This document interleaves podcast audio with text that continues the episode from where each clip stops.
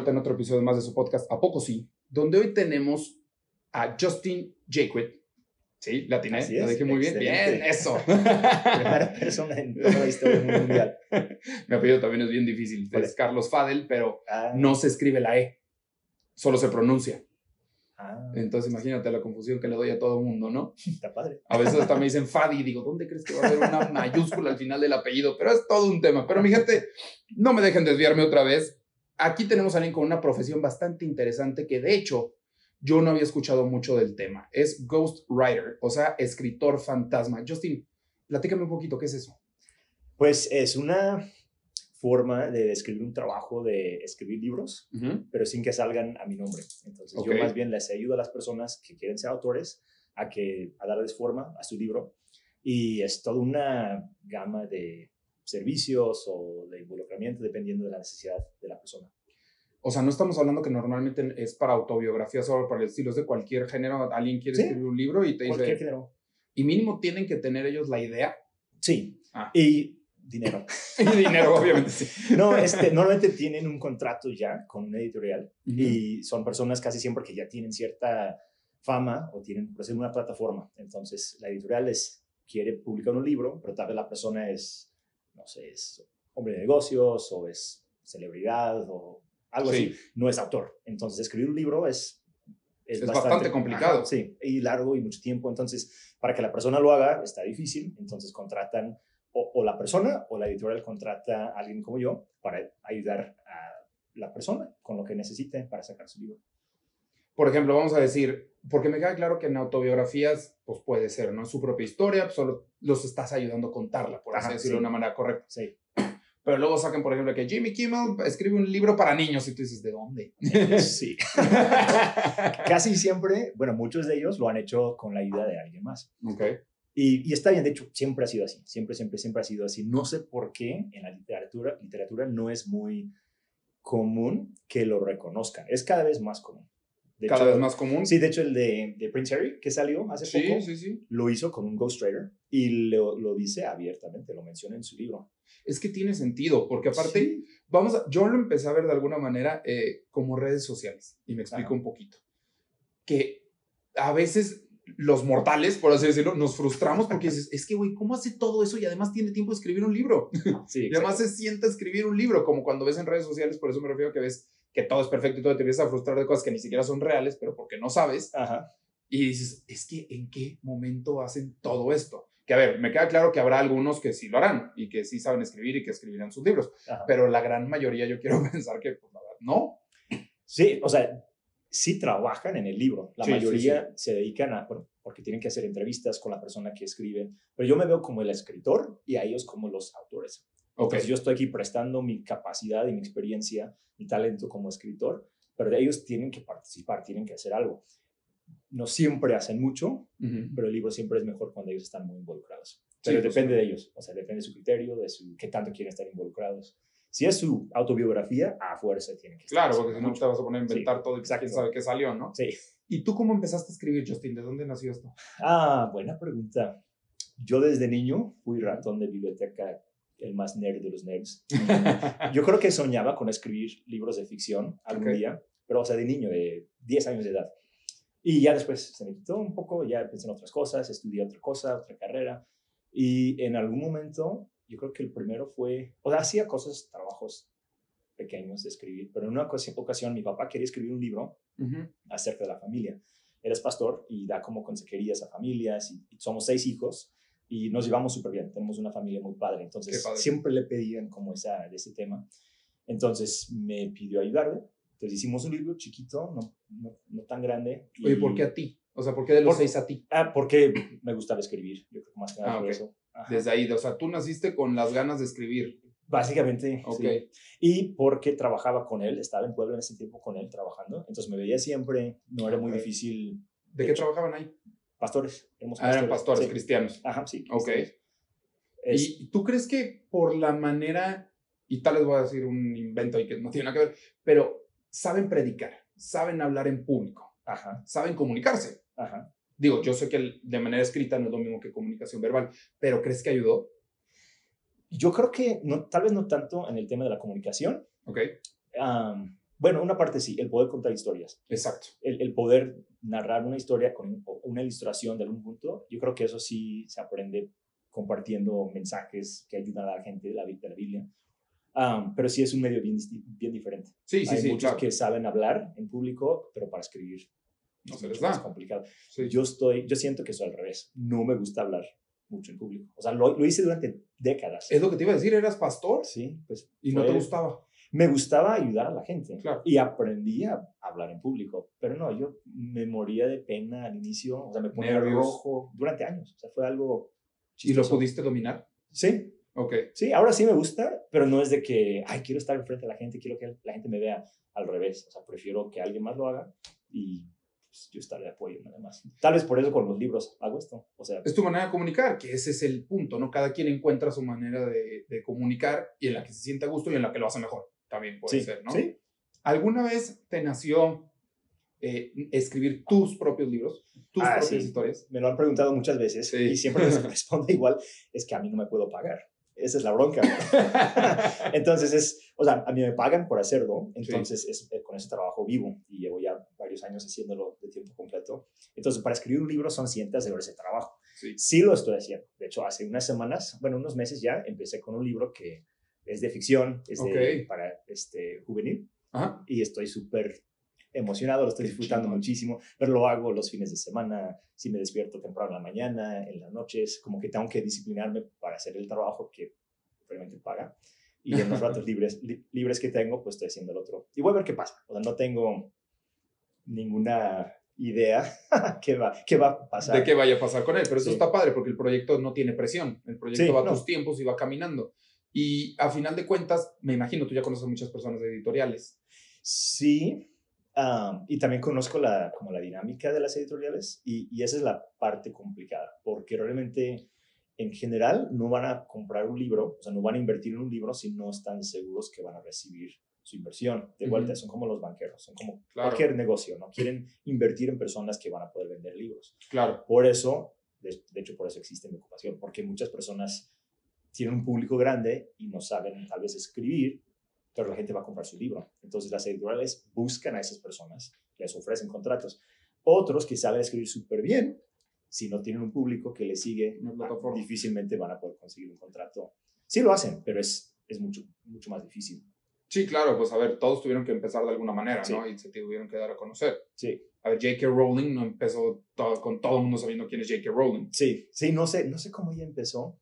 En la ficción sí es un poco diferente, porque en la ficción, si escribes una súper buena historia y logras ponerla en manos de alguien que sabe hacer las cosas bien y Ujú. publicarla, tal vez sí, sí te va mejor. En la no ficción, pues necesitas un público, porque si no, ¿quién va a comprar tu ¿Quién va a comprar tu libro? Exactamente.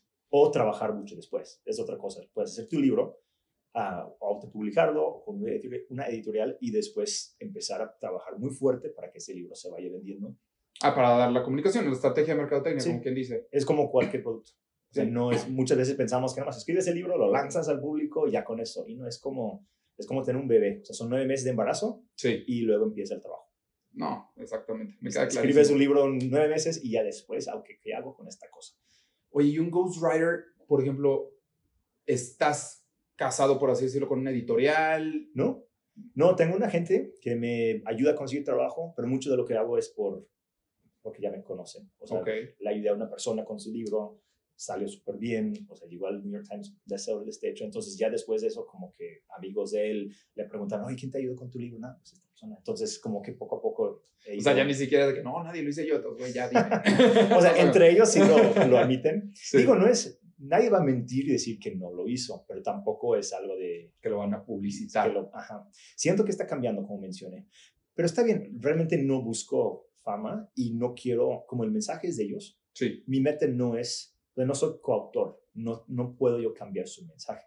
Tengo que darle forma, tengo que redactarlo, tengo que imitar su voz para que la persona que lo lea diga, ah, este es, esta persona me está hablando a mí, es la persona que yo siempre he seguido, que yo he visto en redes o que he escuchado en conferencias y es forma escrita.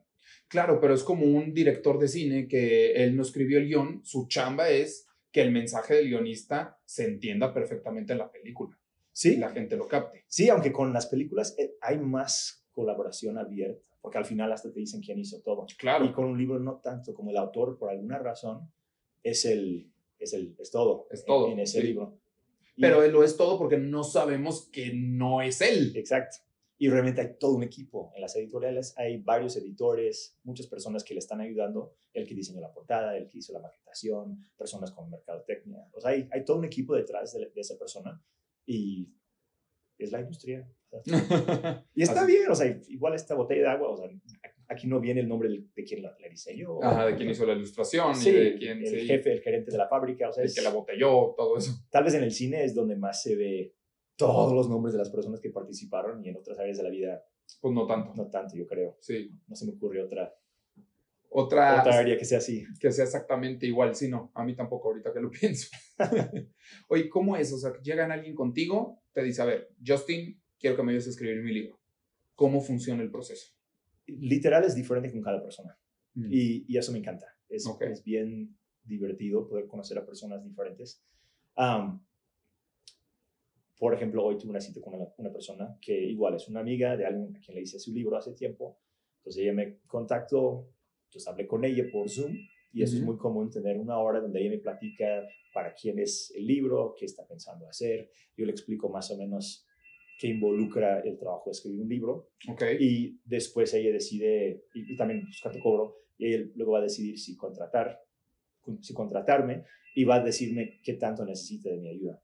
Porque Ghostwriter es como el extremo, o sea, eso es literal, yo escribo el libro. Tal Ok. vez con, por ejemplo, con, en muchas, con muchas personas les entrevisto. Ujú. Hace, bueno, cuando me contactaste, hace un mes fui a Los Ángeles, estuve dos días con un autor, desde las 9 de la mañana hasta las 5 de la tarde, y luego me quedé en mi cuarto hotel trabajando como 4 o 5 horas más con entrevistas con esa persona, y ahora tengo muchas horas de entrevistas, más él habló sobre este tema seis veces, y yo voy a hacer el libro con base en todas esas entrevistas y historias, y obviamente con mucha comunicación con él. ¿Cómo es tu proceso, ahora sí, tu proceso personal en el sentido de que cómo haces que la persona se abra y en serio te cuente sus ideas? Porque a veces no es tan fácil.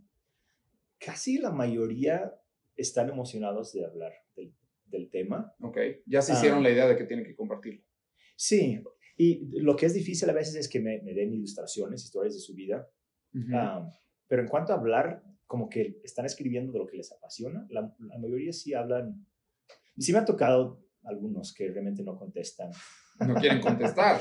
no, no, no aportan mucho, entonces pues me pongo a inventar cosas.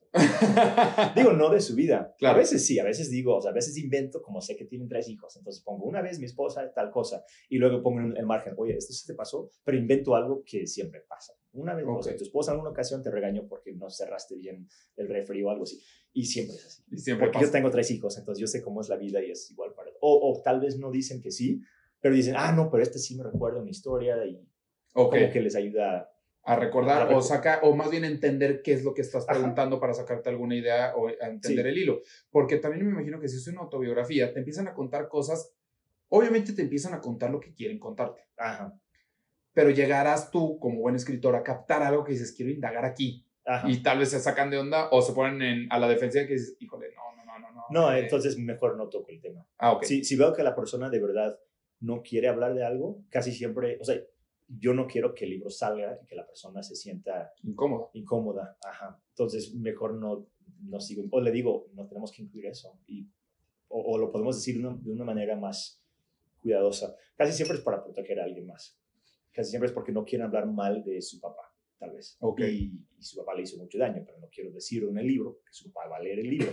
O de una ex esposa. Es otro, Ok. otro tema muy, muy común. Muy común. Porque, por ejemplo, cuando haces un libreto o un guion, Ajá, tienes que crearle el background al personaje ajá, para entenderlo como es ahorita.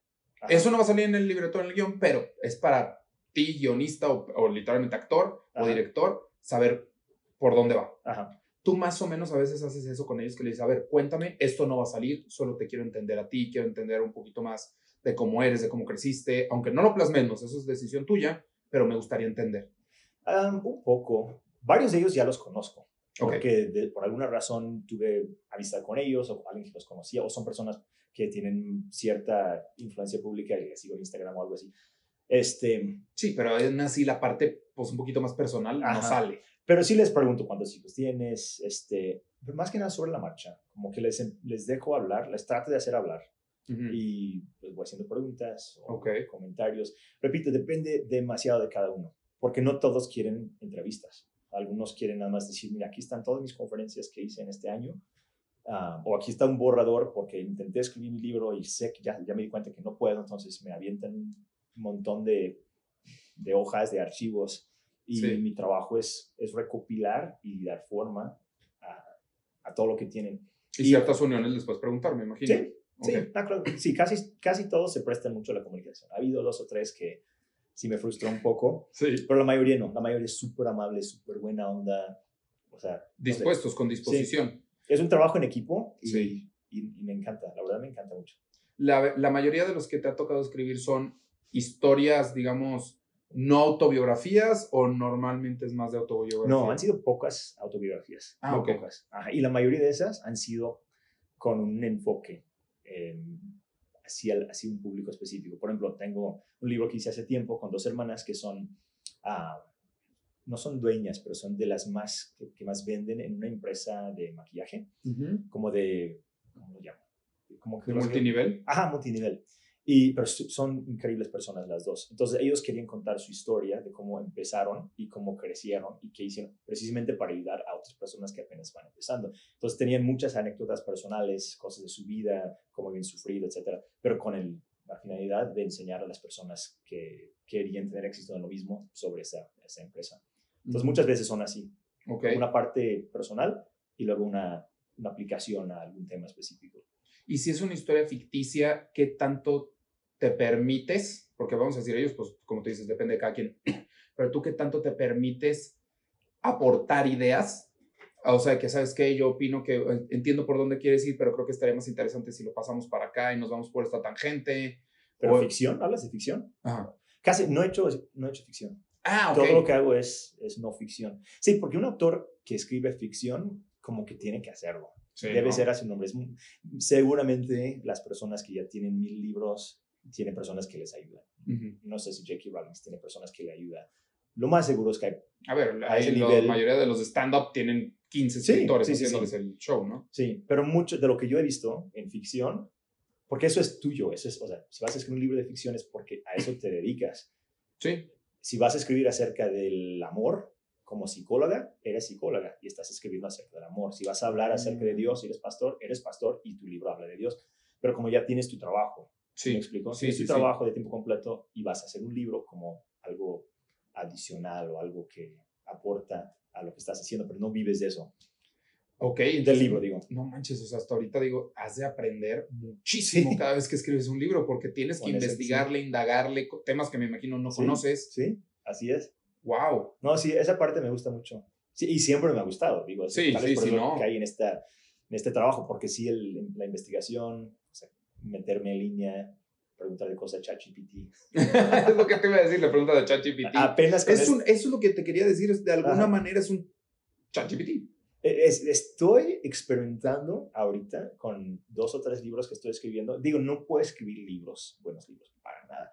Las respuestas que te dan las inventa muchas veces. Entonces, como que genéricos. como que tienes que, ajá, sí, su forma de escribir es muy genérica, muy cliché, pero sí puede dar ideas muy buenas, da listas, eso me ayuda mucho si le digo, si le pregunto cuántas, o sea, dame, no sé, 10 características de un buen líder, por, ejemplo. O así, pues te puedes sacar 10 o 20 o 100, las que quieras. Claro, yo de repente lo he usado con algunos invitados que digo, a ver, ¿qué preguntas se te dan Ah, buenas? sí, perfecto. Y algunas las agarro, otras no. Digo, no, sabes Exacto. que esta no. Y esta digo, o digo, esta sí, pero mejor por acá. Ajá. Y me da ideas. Pues al final Sí. de cuentas me da ideas. Sí. Ahí sí que no, no, no, no es trampa, como No, quien no, dice. Pero me imagino que contigo tú lo agarras y dices, ok, tendría que entender, como bien dices, cómo ve un psicólogo eh, en términos de amor esto. Te da una idea y dices, ah, entonces vas y le preguntas de que, oye, por aquí voy bien o cómo profundizarías tú en esto y así vas avanzando, creciendo esa bolita de nieve, quiero pensar. Sí, pues entre, uso más Google, yo creo que ChatGPT en cuanto a investigar temas, pero sí le he preguntado muchas veces, por ejemplo, ¿cómo definirías empatía? La empatía. o, o algo así, o si hay un término como más técnico que encuentro que alguien usó, digo, esto debo de saber, debo de, debo de saber qué significa, entonces o lo puedo buscar en Google o lo puedo preguntar a ChatGPT Sí, pues Entonces, tienes veo- que tener que tu investigación. Ajá. Pero digo, ChatGPT hasta la fecha es todavía rudimentaria, todavía Sí. hay como que muchas cosas que te, te va inventando, Sí. pero va mejorando. Y, Y rápido. poco que salió. Sí, yo creo que va a ser una super herramienta. Y también te puede corregir cosas. Entonces, si le dices, yo a veces lo uso en español. Ok. Yo digo, ¿cómo, ¿cómo diría en español? Y le doy un párrafo. Ah, y me lo ok. saca bien. No siempre como yo lo quisiera decir, pero por lo menos sin errores. ¿Tu idioma nativo es inglés? Sí. ¿Dónde naciste tú? En los Estados Unidos, en Portland. En Portland. Sí. Ok. En Oregon. Sí. O sea, te tocó escribir la historia de Nike. Ah. No, pero ahí cerca. Pero ahí cerquita de eso. Sí, hay, por ejemplo, cuando tú llegas a con alguien, alguien sí te dice, ¿sabes qué, Justin? Investiga todo lo que quieras, pero fuente A, B, C y D, ni las toques. De, en cuanto a lo que me entregan ellos, No, más bien cuando tú dices, ya saben que te vas a meter a Google, a- con ChatGPT, con alguien a investigar, que Ajá. te digan, oye, esta fuente mejor ni la uses o ni te metas ahí porque puede ser no fidedigna o... no, casi nunca me dan Normalmente es al revés. Normalmente yo estoy empujando para meter más fuentes o para meter más cosas que respalden lo que han dicho. Ok, Porque como casi siempre son expertos, sí, dicen muchas cosas, pero no siempre los respaldan. Entonces, parte de lo que trato de hacer es, ok, esto es muy extremo es muy general. Creo que sería bueno meter aquí una fuente. Ah, y si ellos después no quieren usar esa fuente, pues, creo que sí ha pasado. Tal vez Una, una vez o dos veces que digo, no, realmente esta persona como que no le, no quiero meterlo.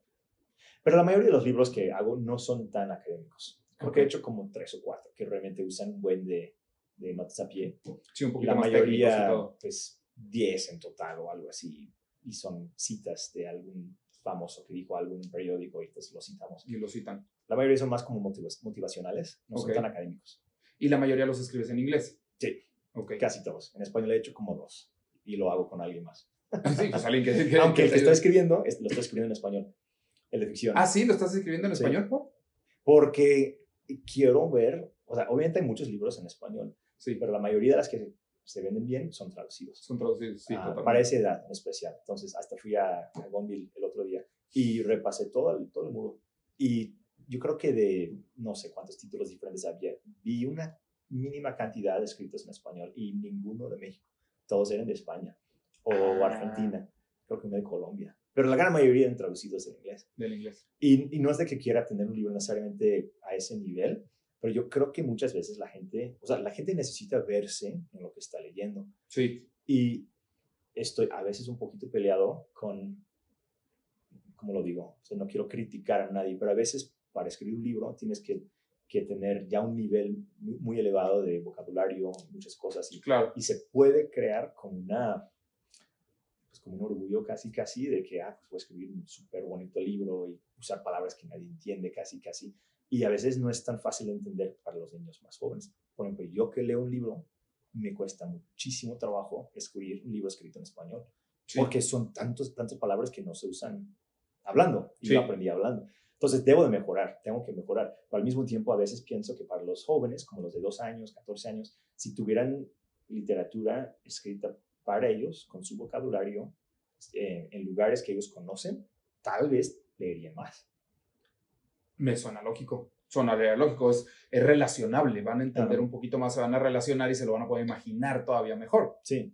En vez de leer algo que está en Nueva York, que es una persona que se ve diferente, que el lenguaje es un poco chistoso porque es traducido. Que la comida, que lo que explica, que las situaciones, pues, digo, le van a entender, Ajá. pero no se pueden relacionar. Sí. Entonces yo crecí leyendo libros escritos acerca de niños como yo. Ok. No exactamente como yo, obviamente, o sea, niños Sí, del sí. viejo oeste o algo así, pero situados en Norteamérica, en los Estados Unidos, de vaqueros y cosas así. Entonces, te, como creces viéndote y no sé, siento que podría ser algo muy positivo para los chavos. Y como mi vocabula- vocabulario no es muy grande por ser gringo, Pues hablas muy bien, la neta hablas muy bien.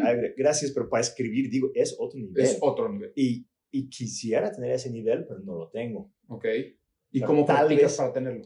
pues aprendiendo con diccionarios, investigando una palabra y aprendiendo así. Pero lo que iba es que yo creo que es un limitante que tal vez podría ayudar en el sentido de crear algo para jóvenes, para adolescentes, que es más fácil de entender. Sí, Porque claro. usar una, un vocabulario que ellos van a entender más fácil. Esa es mi teoría. Sí, no. Vamos a ver si funciona. Ahorita exacto, está en teoría, vamos a, está en hipótesis, vamos a intentarlo, Exacto, ¿no? así es. ¿Cuánto tiempo llevas en México? Ah, híjoles, 25 años. 26 25 años. ¿Y por qué te viniste para acá? Pues me vine cuando tenía 9 años de edad, Ah, no por decisión propia. ok.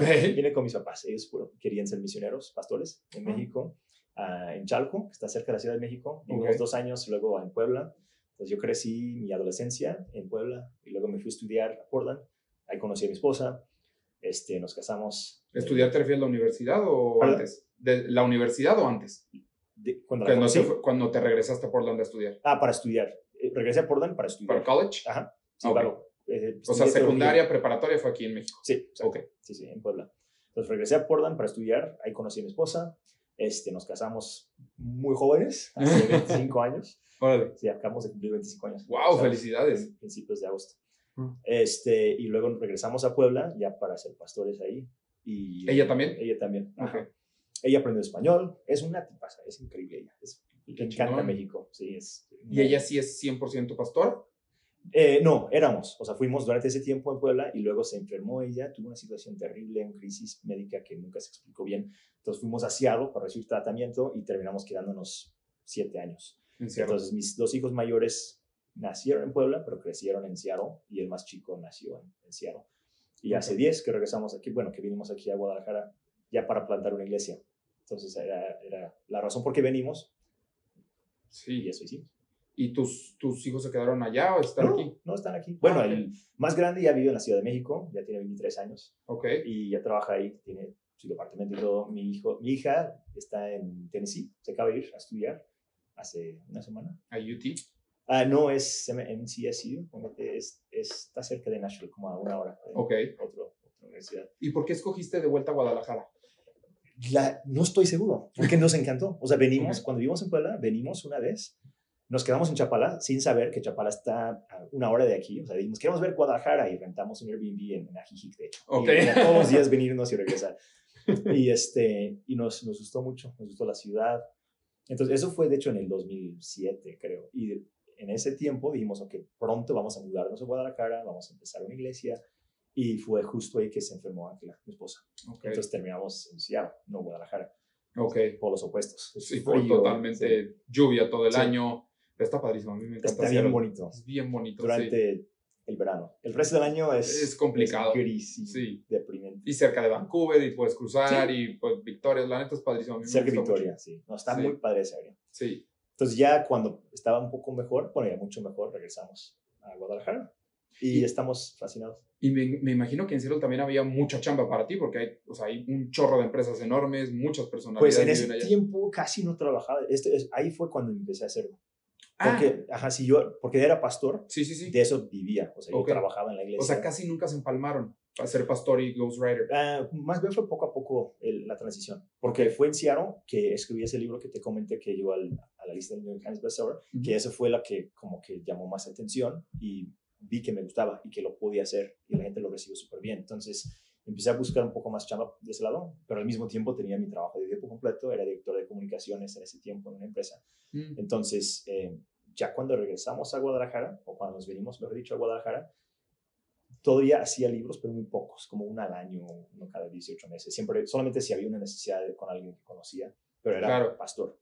Pero Ajá. hace siete años, más o menos, dejamos bueno, unos, unos cambios con la iglesia, este, decidí mejor ser pastor, pero como voluntario, entonces ya no recibí ingresos de, de lo que hacía como pastor, ajá, y tuve que dedicarme a conseguir más clientes. ¿Cómo fue que te confiaron el primer libro? Pues fue mi papá.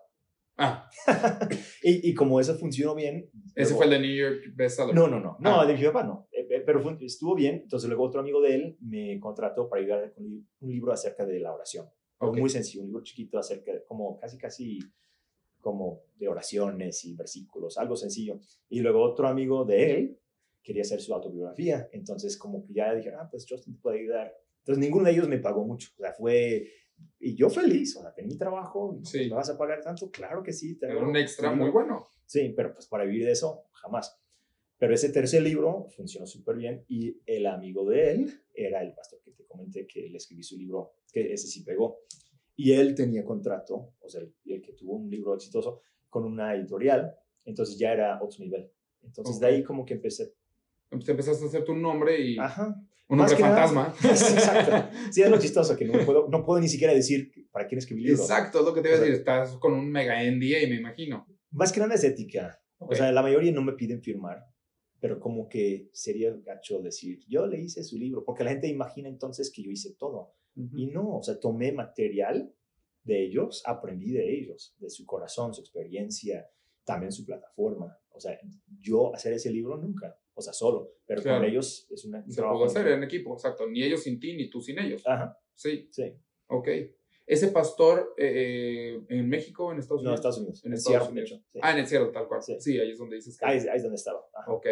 Cuando tú vas ahorita, se me vino esa pregunta cuando dijiste que fuiste a Gonville. ¿A qué? A Ah, Gonville. Ajá. Vas a Gonville. Entras, ¿cuántos libros que tú interveniste, vamos a decirle, puedes encontrar ahí? Ay, no, ninguno, porque todos los que yo he hecho están en inglés. ¿Y no, no están traducidos? No, no creo. Es que, bueno, hay millones de libros Sí. en existencia, millones, creo que en Amazon 30 millones o algo así, como creo que cada año escriben así un millón de libros, literal, nuevos. Entonces, un Gonville, un Gandhi, pues van a tener solamente los libros de mayor venta. Ujú. Es, es un trabajo bien complicado, una librería es bien difícil. Sí, me porque- imagino. ¿Cuándo fue la última vez que fuiste a una librería para buscar un libro específico? Ah, pues, o sea, yo, pues yo sí voy, pues, pero... Pero buscando uno específico o lo compras en Amazon. Fíjate que me ha pasado de las dos. O sea, sí, Ah. sí tiene razón. Muchos sí los busco en Amazon, muchos de que se me viene y veo un Gandhi, digo, pues a ver de una vez, ¿no? Ajá. Porque todavía me gusta mucho leer en físico Sí, y digo, sí. si quiero empezar ya, o sea, hoy en la noche, pues voy y lo compro. Pero muchos también me lo recomiendan, digo, para que no se me olvide, de una vez lo agrego en Amazon y lo compro también. Sí, Y así lo encuentras. y así lo encuentro. Entonces, Amazon ha cambiado muchísimo todo. Este, yo creo que para bien, pero en una, una librería es muy difícil. Incluso si escribes un libro, colocarlo en una librería es bien difícil. Y ni siquiera vas a tener necesariamente mucho éxito, porque lo he hecho. He ayudado a personas aquí en México, en Gonville y en Gandhi, a, ubicar sus, a, a colocar sus libros en esas librerías y se vendieron, vendieron bien poquitos. Mm, Porque Ok. la- o sea, hay muchos libros. Entras y es un mundo de libros, a menos de que vengas buscando ese libro en especial, es, Es muy difícil. es muy difícil. Sí, yo lo puedo relacionar un poquito eh, por lo que tuve hace un poco, hace un tiempo, perdón, eh, como decir, ok, ya lograste, por ejemplo, meter tu producto a Walmart, pero hay 300 ahí en Walmart, entonces tu chamba es que la gente lo sepa encontrar y lo vaya a buscar ahí. Sí, O sea, muy bien, ya estás ahí, ya lo pusiste en un lugar fácil de encontrar, pero dile a la gente que ahí está, sí. para que lo puedan ir a buscar. En Estados Unidos, si estás, por ejemplo, en un Barnes Noble, o dónde normalmente se encontrarían tus libros. En Barnes Noble sí estarían, algunos, yo creo. De- Ok. En la sección, la mayoría de los que han tenido más éxito han sido libros cristianos, Ajá. porque los cristianos leen mucho. No sé por qué. Este, eh, y porque son de autoayuda. Ok. Y, o sea, también gente que no es cristiana lee, obviamente. Y, y igual, autoayuda, como que buscando apoyo para tu familia, para tu salud mental. Y muchos de los libros que he hecho tienen que ver con esos temas, ok. con o sin religión. O sea, no todos han sido religiosos, pero muchos han sido para ayudar. De hecho, siempre trato de buscar libros que van a ayudar a las personas. No me interesa, yo creo que ni lo podría hacer, trabajar sobre un libro que es para criticar o es Ah. para como que, no sé. Sí, que hablar. tenga de inspiración o algo así, algo que, que, que sea trillado, que va para el otro lado y dices, pues Ajá, porque iría contra tus amarista. principios. Sí, Así sí, o sea, sería feo, no sé, libros políticos o que están nada más como que buscando sacar chismes. Vender algo, sí. Ok. Eso no me llama la atención, prefiero usar mi tiempo y poder aprender y poder aportar de lo que sé. De hecho, creo que la teología me ayuda bastante porque es estudiar el ser humano. Sí, Es aprender de Dios, pero es aprender más que nada acerca de lo mismo. sí. Porque siempre que aprendes de Dios, aprendes de ti. Si Ujú. estamos hechos la imagen de Dios, es muy lógico que lo que aprendemos de Dios también lo vamos a ver, ver reflejado en nosotros. Y también vamos a encontrar en Dios lo que necesitamos en muchas áreas de nuestras vidas. Digo, no solamente en Dios, pero es como el, el punto de inicio. Entonces, muchos libros que hago, aunque no hablen de Dios, tienen que ver con, con la dignidad del ser humano, Sí, con la autonomía, con la sanidad, con ah, unidad familiar, con éxito, pero no un éxito tanto de que voy a ser multimillonario, Sí, sino sí, cómo tener éxito realmente En la vida. En la vida, buena salud mental. Y eso me encanta. Eso, o sea, me eso yo encanta. creo que, que, que está muy padre porque además yo creo que aprendes a identificar diferentes tipos de éxito. Cada quien tiene su Ajá, propia sí. definición de éxito. Sí, Como tú dices, la mayoría o el más popular es millonario. Dices, ¿Será? Así, así. ¿Está más feliz? Sí, ¿lo ves más feliz? ¿Quién sabe? Entonces, tal vez sí, y sí, sí, pues bien por él, ¿no? Ajá. Pero normalmente no, Sí, ¿no? normalmente no. Y volvemos, yo me quiero ir un poquito distinto. Vamos dejando ese que es el popular. Ajá. ¿Tiene hijos y familia? ¿Es más feliz? Sí. ¿Es más feliz? Puede ser que no. Ajá, sí. Viajando es más También. feliz, tal vez, porque a veces que dices, es que, ¿cómo puede ser?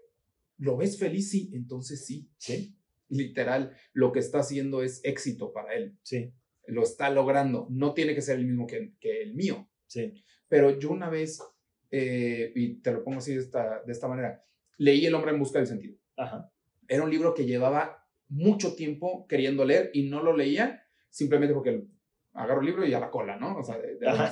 ¿Lees mucho? Sí, me gusta leer mucho. Ah, qué chido. Ahorita, la verdad, te voy a ser muy honesto, he estado más con audiolibros por cuestiones de Ajá, sí. tiempo, Sí, padre. pero me, me, me gusta mucho. Sí. De hecho, ahorita estoy leyendo uno que por eso me acordé de la Gandhi, fui a comprar el de La vaca púrpura. Ah, ok. No sé si ya lo leíste. Hace mucho no recuerdo mucho del libro, pero sí lo leí. Literalmente es eh, qué puedes hacer en un mundo donde prácticamente ya existe todo, Ajá. cómo diferencias lo tuyo, lo suficiente y, y cómo lo vuelves a transformar. Porque si ahorita vas a hacer una idea súper innovadora de marketing, Ajá.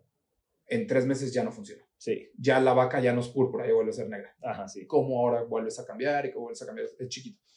Eh, pero bueno, a lo que iba es, este, ay, ya se me fue el rollo. Perdón, te interrumpí. no, no, no, no te preocupes. Pero bueno, el punto es ah, que, estabas escuchando audiolibros. estaba- sí. estaba. sí, estaba escuchando muchos audiolibros, pero a lo que voy es eh, la definición que yo iba encontrando cada vez cuando leía El hombre en busca del sentido Ajá. es, creo que yo leí mal, por eso lo dejé un rato. Ah, es, lo leí pensando que iba a entender mi sentido ajá. y él estaba explicando el suyo.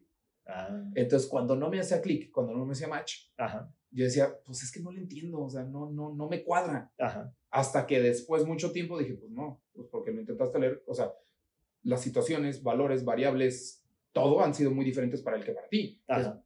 Pues no es tuya. Te- él dice, estoy buscando, o sea, te estoy explicando mi sentido, no el tuyo. Wow.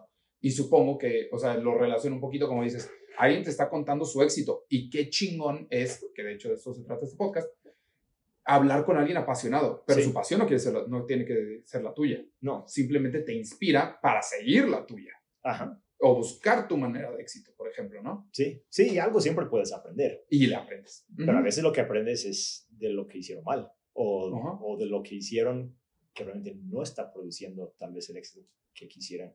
Claro, Entonces es o, una historia de alguien y es válida porque es su historia. o cómo se levantaron cuando se cayeron. Ajá, eso sí, eso sí inspira demasiado. Inspira muchísimo. dices, ¿Cómo no se detuvieron?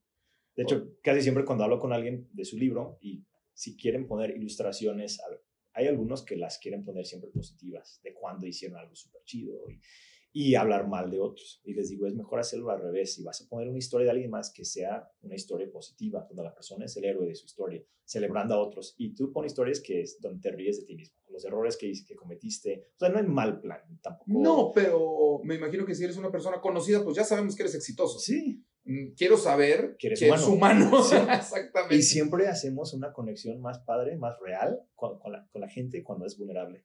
Entonces, eso también me gusta mucho de los libros, como que es muy largo y, y al mismo tiempo es algo producido, o sea, no es espontáneo, entonces puedes protegerlos eh, un poco más que algo en vivo, porque en vivo dices cualquier cosa y pues, Sí. ya te grabaron, ¿no? Pero con un libro puedes controlarlo, pero al mismo tiempo es grande, entonces eso como que te obliga a abrirte más y decir más cosas.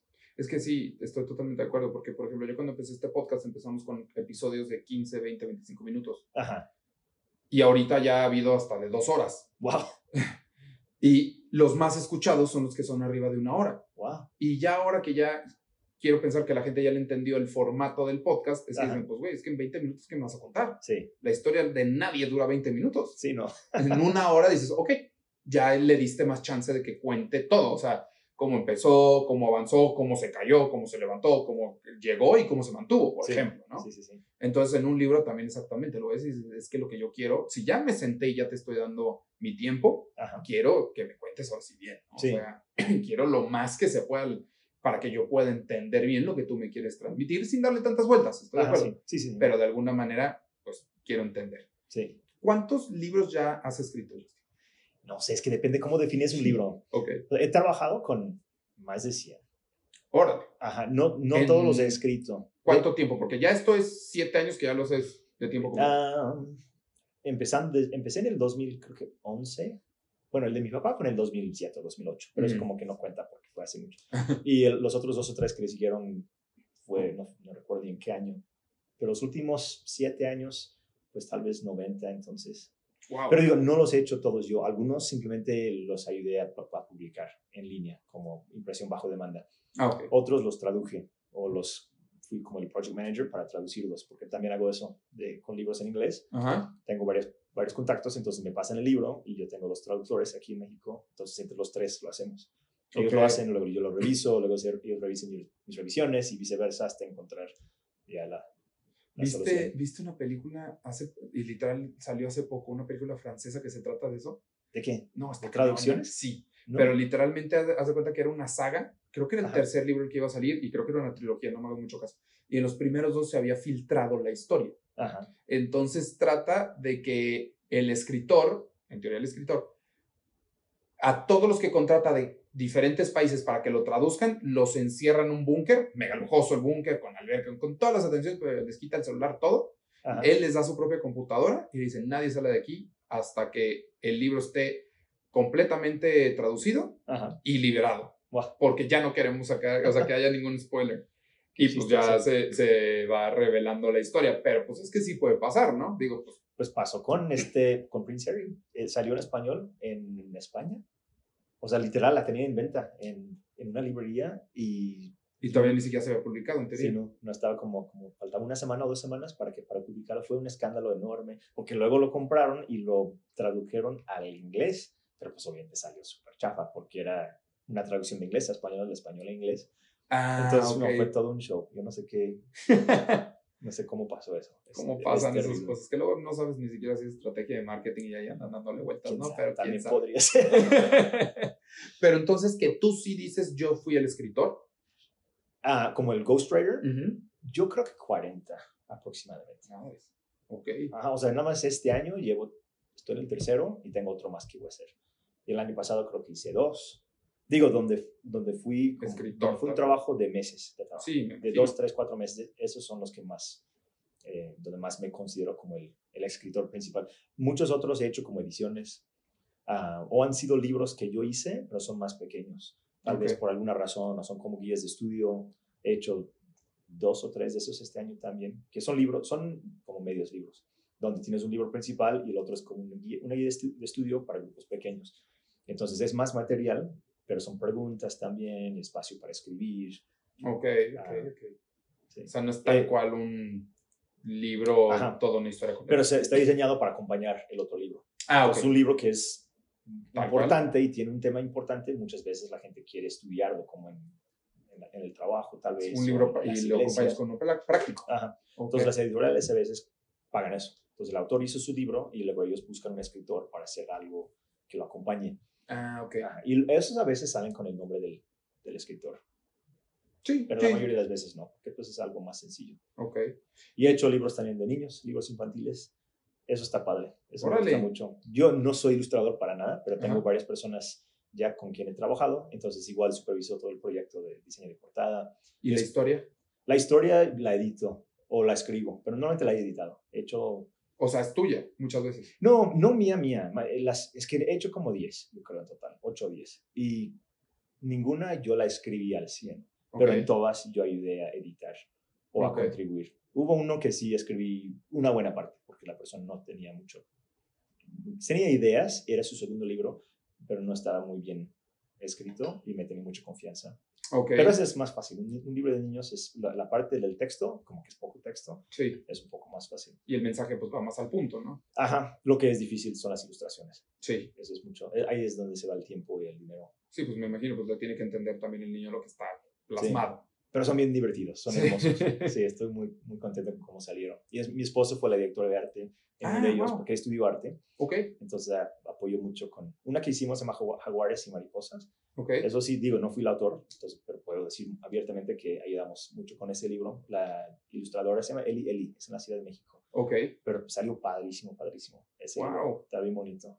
Y, habla- ese sí ya está en las librerías, supongo. Am, no sé si está en librerías, no creo.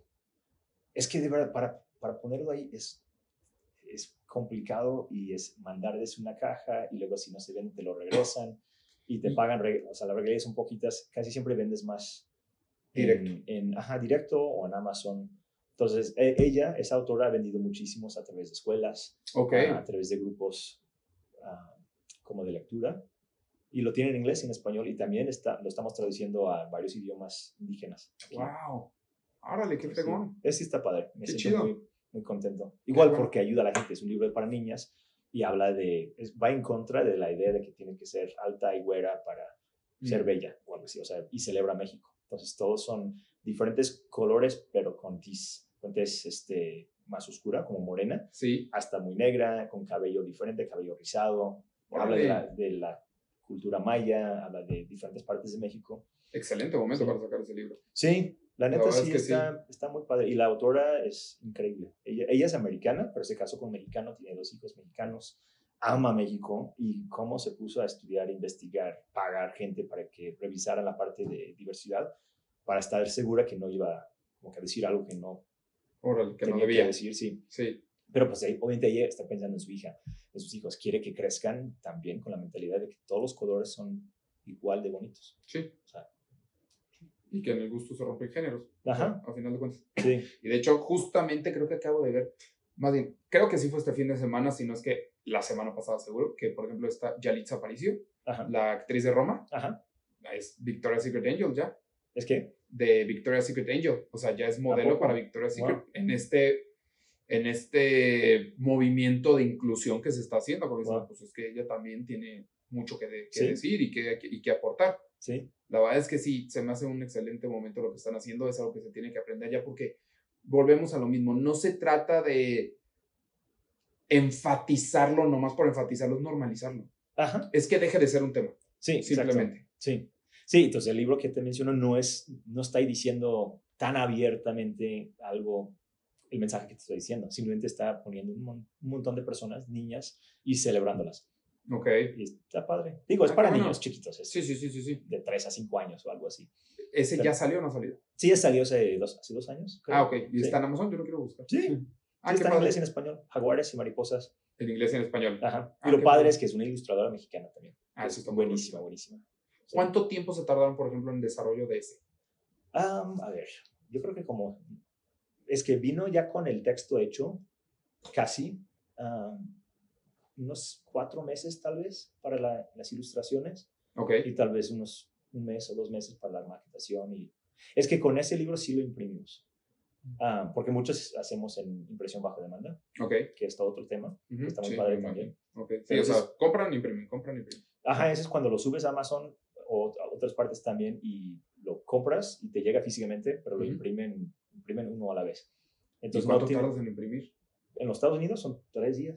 Ok. Yo no sé cómo le hacen, literal. O sea, puedes pedir un libro y te llega en tres días, a veces más rápido. Wow. Y el libro no existía, físicamente no existía, nada más el PDF.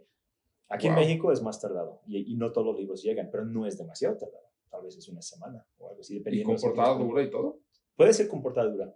La mayoría son con, con pasta blanda, porque Ok. es un poco más barato, pero puede ser con pasta dura también. Y- Entonces, eso, he, he ayudado a muchos autores también a hacer esa parte, de ayudarlos no solamente con escribir el libro, sino también con la maquetación, contratar diseñador, diseñador de portada y luego crear los archivos PDF, crear su cuenta en Amazon, se llama KDP, KDP digo, y hay otro que se llama Ingram Spark. Ok. Y no es, es- están hechas para gente normal. O sea, por lo menos Amazon, KD, KD, KDP, lo digo mal. KDP, KDP, se llama KDP. Kindle, Kindle Direct Publishing. Ah, Kindle ok. Direct Publishing. Y está hecho para autores eh, novatos, por decir. Y, y está súper bien. Y- Eso había escuchado exactamente, que si tú querías escribir un libro, Amazon te ayudaba a publicarlo. Sí. Ellos lo distribuyen. Ujú. Ah, lo pueden publicar, que básicamente es asignar de una- un ISBN, pero es mejor si tú compras el ISBN, si se puede, que es Ujú. más complicado en México, pero en Estados Unidos sí puede. Sí. No es tan complicado, ¿eh? ya, ya, ya ¿No? se volvió cada vez más. Ah, sí. más sencillo a través de GBM, un G, GBM, GC, ay, GM1 México, algo así, o sea, Ah. ahí es donde compras todo. Ah, no lo he investigado entonces. sí. De lo sí. que yo había visto, bueno, eso fue hace años, era mandar dos libros al INEGI, no sé, no, no, INEGI, No, era a Indautor. a mandar dos libros, pero tenías que tener el libro físico ya impreso. Pero digo, eso fue hace como 15 años, entonces yo no sé, últimamente no lo he, no lo he investigado. Sí, ahorita creo que, no estoy seguro si ya lo puedes literalmente cargar, pero, o lo tienes que llevar, pero lo mandas por tal cual paquetería, exacto, dos, te lo registran en el momento, Ajá, o sea, se, se, se marca que ya tú lo metiste, ajá, eh, nomás hacen su pequeña, bueno, su pequeña, su investigación de que en serio sí sea original, de que nadie lo había hecho, pero desde el momento que tú lo registraste en teoría ya es tuyo, ajá. y ya puedes en GCM, GCM, GCM. México sacar tu, tu código, Ah, órale. y, y te los acepta, es universal. Ah, sí, es universal. Entonces yo los compro en los Estados Unidos. Eh, y, y los puedo comprar en lotes y es más fácil. sí, lotes de para 10 mí, igual. De, bueno, los compré de, de 100. Se puede también. El Ah, mínimo en porque es- GCM es 10. Ah, ok. Y vale la pena porque necesitas uno, uno para, Para la cada versión, ajá, para cada versión. Entonces el ebook también es otra. Ebook, pasta blanca, blanca pasta blanda, pasta dura, Sí. este Audio, pocket, audiolibro también quieres. ¿no? audiolibro. Sí. Sí, Sí, se van entonces, rápido. se van bastante rápido. Lo chido es que los puedes cambiar. Si ya quitaste el, ya no me sirvió el de pasta dura, pues quitas ese y lo pones para algo más. ¿Lo reasignas? Lo reasignas. Ah, yo nunca he hecho. Sí. eso. Sí, sí se puede, pero bastante interesante. Sí. ¿Cuánto es lo más que te has tardado en un libro? En el desarrollo de un libro. Que sí, de escritor. Bueno, las veces que he tardado mucho ha sido porque el autor no, Coopera. por alguna razón, no, simplemente puso pausa en el proyecto. Ah. O sea, tengo uno que yo no creo que se vaya a hacer.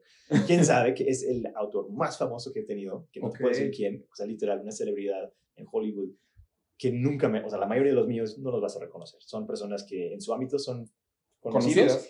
pero fuera de, fuera de ahí no tanto, tal vez. Pero esta persona sí, pues es un nombre más común. Y, También Y no digas nunca- quién es, pero en qué película salió. pero nunca, nunca siguió con el proyecto. Iba a ser un libro, yo, yo no lo vi muy animado, entonces sí lo fui, lo entrevisté dos veces, estuve con él un buen de horas y muy padre, súper buena onda y después no dio seguimiento al proyecto y pasaron meses y luego han pasado ya casi dos años, entonces yo creo que, y nunca me ha contestado ni su editorial, nadie, o sea, es lo más raro de todos los proyectos que he tenido, o sea, todos Ok. como que me, me ghostearon, ghostearon, Al Ghostwriter. ghosted. Este, entonces yo, yo no creo que se haga, la neta. Pero no terminamos mal ni nada. Entonces yo sigo No, con la idea de que en algún momento va a querer. a- Es que creo que Puede ser en su tiempo. caso, no, creo que ni quería. O sea, yo creo que Ah, lo Estaban forzando. Pues casi, casi. O, se, o lo accedió en un momento y luego dijo, no, mejor no. Ok. Y en ese nivel pues tienes muchísimas oportunidades, muchísimas cosas que hacer. Sí, Entonces yo siento que fue por ahí. de eso, he tenido libros que duran más de un año, pero porque el autor, por alguna razón, no quería seguir. La mayoría son dos o tres meses de trabajo duro Ok, de mi parte. sí. Y ya después las editoriales tardan mucho en sacar el libro, como nueve meses. En cuestión de, de, de entrevistarlos, normalmente, ¿cuántas veces los tienes que entrevistar? Depende cuánto material tengan ya, ya listo. Entonces, en algunos casos ya tienen, como mencioné, conferencias que han hecho o sermones, si son pastores. Entonces, puedo bajar estos y escucharlos o verlos y redactarlos. Y eso es mucho, mucha información que me sirve. Ah, tal vez el que te digo en Los Ángeles, dos días completos, eso es mucho. Ah, ok. Ajá, Para muchas otras personas han sido más, más que nada como dos o tres prácticas y el material que ellos tengan. Digo, es que es diferente en cada caso. Es Casi, casi no te puedo caso. decir Sí, eh, una regla específica. La mujer que te mencioné que hablé con ella hoy, van a tener que ser más porque no tiene material. ok. Entonces, o ella me va a tener que escribir mucho como borrador, o vamos a tener que tener un buen de, de pláticas para que yo vaya aprendiendo de su tema, porque no sé tanto de su tema. Pero normalmente ya las haces por videoconferencia, ya no vas. Sí, sí, muy pocos quieren pagar para que vaya. Aunque sí es mucho mejor, la neta, estar sentado dos días con alguien y platicar de algo. sí. El, el libro que, me, que sigue, que voy a hacer en, en noviembre y diciembre, también voy a ir con él, a- es en Florida. Pero digo, es la excepción. La mayoría, aunque vamos a vernos en Zoom, el que terminé hace un mes, era, nos vimos 10 veces en Zoom, fácil, y un montón de correos, un montón de correos, ok. o mensajes de WhatsApp, casi siempre es Sí, ya. algo así constante. Más instantáneo. Sí. Ok. Y, o sea, vamos, los empiezas a entrevistar y les vas dando el seguimiento o a veces que dices, pues ya está, casi casi el producto final, nos volvemos a hablar. Ah, buena pregunta. Normalmente trato de hacer mucho sin tener que involucrarlos, porque si no es un constante como que editación, editar co- cosas y cambiar cosas, y, y normalmente no ponen mucha atención, muchos de ellos, como que tienen mucho que hacer, he visto que funciona mejor que si les puedo entregar un producto casi Casi final, la primera versión, mejor dicho, y ellos luego, luego pueden interactuar con todo el, el contenido. Pero también ahí depende mucho del- de la persona. Es lo que te iba a decir, porque supongo que son personas que están muy ocupadas, no tienen Sí. tanto tiempo hasta ni para estar teniendo esas reuniones que tú pudieras llegar a necesitar para darte toda la información. Sí. Pues me imagino que viajan mucho, tienen muchas cosas, tienen mucho que hacer. Eso te puede complicar a ti un poquito Sí, la chamba. Pero pues dos días, pues si quieres hacer todos dos días para desarrollar un proyecto, yo creo que sí, sí, como tú dices, si les interesa, pues se pueden dar el tiempo, ¿no? sí. Depende mucho de ellos. Hay, hay quienes prefieren hacerlo así, en un jalón, dos días, lo hacemos intenso, eh, y, y hay otros que como que no. No sé, lo padre es que me- la mayoría me han tenido mucha confianza y, y me considero muy... Es que generas confianza, la neta. Ay, gracias. Pues eso es, ese es el, el trabajo principal. Yo creo que, que vean que de verdad yo estoy buscando el bien de ellos. Yo, Sí. yo no, estoy aquí, no estoy aquí para mi nombre. De hecho, mi nombre no sale ahí. Tal vez por eso es hasta algo positivo que no esté mi nombre ahí, porque No literal robar existo, foco. ajá, li- existo para servirlos. Yo quiero que ese libro ten- tenga éxito. Entonces, ah, no sé, me agarran confianza y muchas veces me, como que yo me pongo a escribir cosas, pero lo hago a veces literal, pongo, si es el libro que estoy haciendo en español, eh, pongo música en español. El, Ok. Tenía un autor hace unos meses que ese libro sí casi me mató. Es padrísimo, me encantó el libro, pero el, el autor, el más exigente, en buena onda, pero el, el, el más involucrado. Porque él también es autor, él ha escrito libros y ha compuesto canciones. Ah, Este, y, y es una persona muy, este, ¿qué es la palabra? Como de los que quieren siempre estar involucrados en todo y controlar todo mm, eh, sí, sí, sí. pero lo hace bien, no lo hace mal, como muy colérico, no sé qué es la palabra. Entonces, eh, Micromanagement, más sí, menos. ajá, sí. Ujú. Sí, pero no exagerado, no exagerado, un poquito exagerado, pero no demasiado. Eh, pero literal, pasé más del doble de las horas en su libro que en cualquier otro libro que he hecho. El triple en comparación a algunos libros. wow. Sí, casi 400 horas. Pero Sí. eso para ti es padre, es más Ah. o menos dependiendo. Digo, casi me mató, porque era tan exigente, quería que saliera con su voz, este, que es normal, pero era muy exigente con cómo quería que se escuchara. Entonces, lo que terminamos haciendo, que funcionó súper bien, es que él cada mañana grababa algo, un Ujú. pensamiento, ok. y me enviaba esos, y yo de ahí iba pescando cosas que podrían funcionar para ese Para el libro. libro. Entonces, él Ok. podía hablar con, con libertad, sabiendo que no era necesariamente para el libro, pero hablando, pero como ya estaba pensando los temas, ya vimos, él también estuvimos dos días juntos en- Ok. al inicio del año. Entonces ya habíamos platicado del temario, entonces él como que iba desarrollando esas cosas y eso funcionó bien, porque pude escuchar su, su voz y sus palabras y literal copiar y pegar a, a veces frases enteras o oraciones enteras y luego editarlas y luego añadir cosas, pero ya, con, ya siguiendo su, su formato. Y después él tomaba lo que yo hacía y lo volvía a leer, o sea, me mandaba mensajes de voz de media hora donde él leía el capítulo y me iba corrigiendo todo. Y yo diciendo esto sí, esto no. Y ya después de unos capítulos como que le agarré más la onda y ya los últimos no los tuve que corregir tanto. Ok. Y salió súper, o sea, para mí es el libro de los mejores que he escrito. ok. Y literal, él escribió el libro. O sea, yo lo escribí, pero él lo escribió. Sí, sí, sí, sí, sí. Era un trabajo tan en equipo que ya lo veo y digo, no recuerdo cuál fue la parte suya, la parte mía, porque lo fuimos cambiando tantas veces, pero muy pocos. Él es el único con quien he trabajado que ha sido tan intenso. No sé por qué empecé a hablar de él, porque estaba contestando otra pregunta, ¿no? No, no, no. Sí, estamos hablando de cuánto te tardas en hacer los libros y todo Ajá. eso. Y me estabas mencionando que normalmente de uno a dos meses, dependiendo si lo tienes que ir a ver, cómo es. De dos a tres. De dos a tres, Sí, pero uno sería muy complicado. uno más bien sería pues en cuestión de niños, ¿no? Cuando Ajá, o ajá, de niños. Bueno, niños como que las ilustraciones son más tardadas. son más tardadas, son Pero hasta uno de un mes sería como de libro, un libro de estudio. Y hay hasta en 10 días. De hecho, en o una semana, dos semanas, porque digo, son, son chiquitos. chiquitos. Sí. ¿Te gustaría volver a trabajar con alguien así por, lo- por el resultado final? Tal vez ya un poquito más de experiencia de saber cómo. Creo que le voy a cobrar más.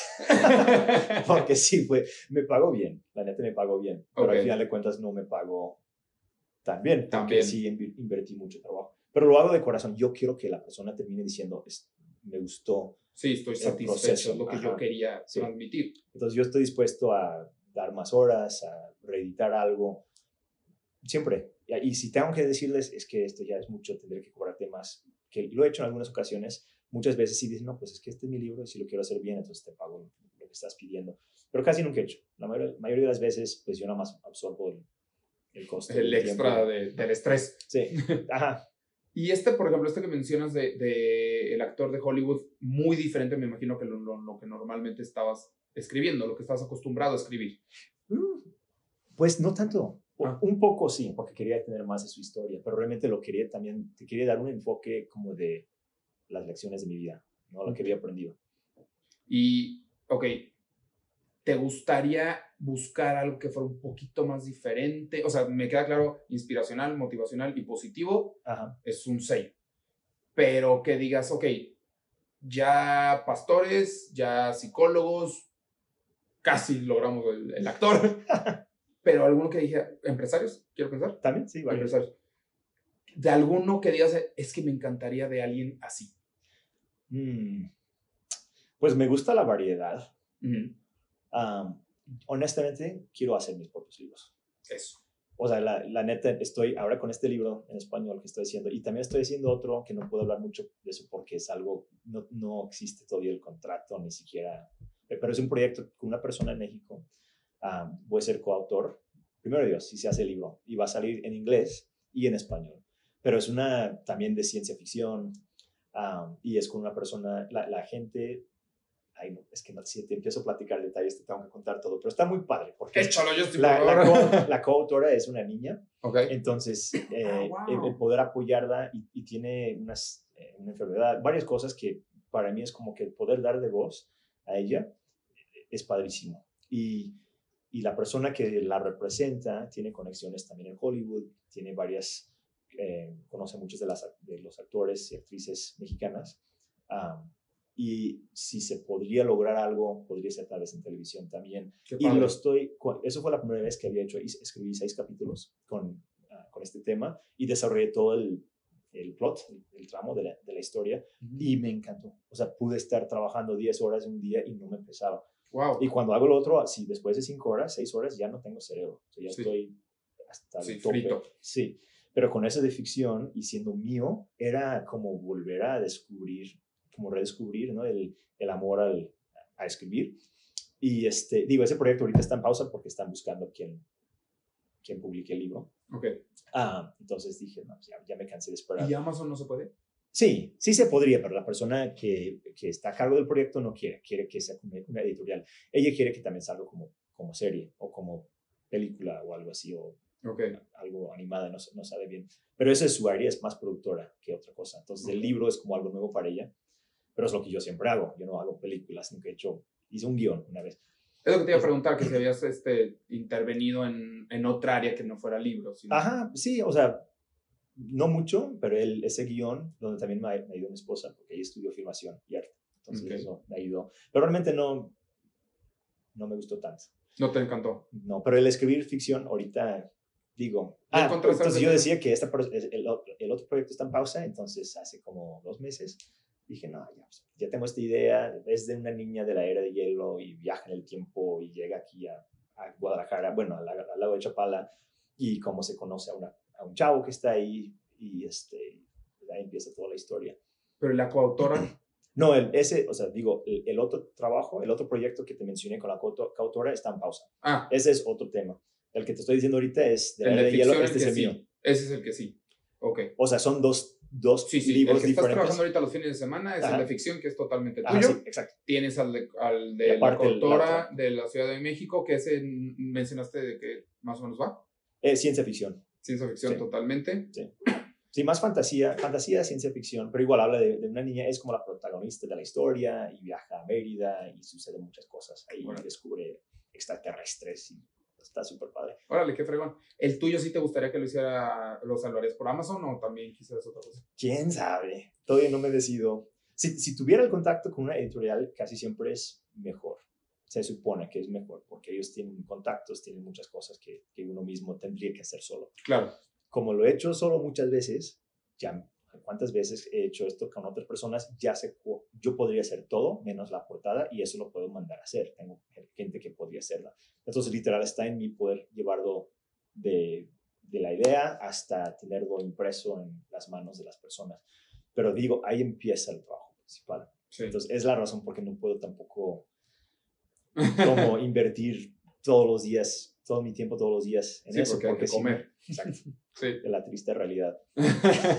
Pero así es, así es el arte siempre. Ah, no, y así es la vida. Así es la vida. O sea, a todo el mundo nos encantaría haciendo los proyectos de pasión, pero pues tenemos que sacar de donde se pueda, Sí. ¿no? O sea, es tener paciencia, por ejemplo, lo que te mencionaba. Yo tengo mi negocio principal y esto lo hago literalmente porque me encanta conocer gente y, y, y conocer sus historias y, y dar una plataforma para que la gente las pueda conocer, pero pues es meramente pasión. y está súper padre. Y me gusta. Sí, y está- me está gusta, es un padre. extra. Entonces, por eso sí entiendo perfectamente lo que dices, pero con paciencia y constancia yo creo que todo se puede. Y, y con sabiduría, yo creo también es, Sí. es como el, bueno, igual como empecé a escribir, no dejé mi trabajo para escribir, empecé a escribir mientras trabajaba y poco a poco como que empecé a establecer, tener bases y vi lo que funcionaba, lo que no funcionaba. Y sí hubo otros, intenté publicar libros y ser editorial y eso como que no, no funcionó. Es un poquito más Entonces, complicado. Es complicado. Entonces, Es que como ahorita ya existe para la música, por ejemplo, para los podcasts, eh, Spotify, Amazon, y- algo debería de haber para los libros, ¿no?